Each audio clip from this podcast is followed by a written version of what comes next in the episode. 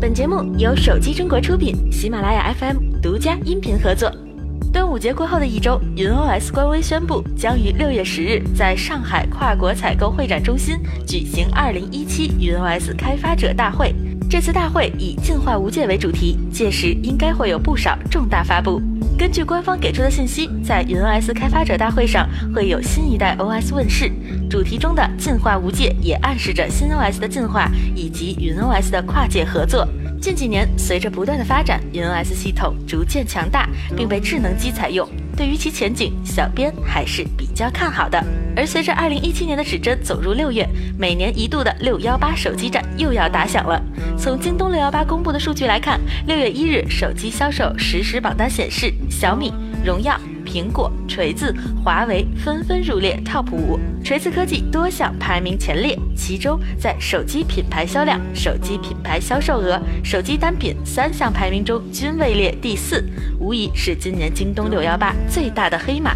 另外，在六月一日，还有一款新机正式发布，努比亚 Z 十七在本周四问世。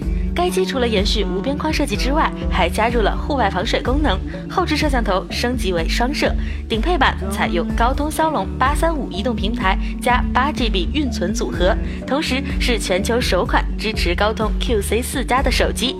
努比亚 Z 十七还内置了努比亚 UI 五点零，引入 AI 技术，搭载 Neo Smart 引擎，可为用户提供更贴心的智能操作体验与高效的智慧系统应用体验。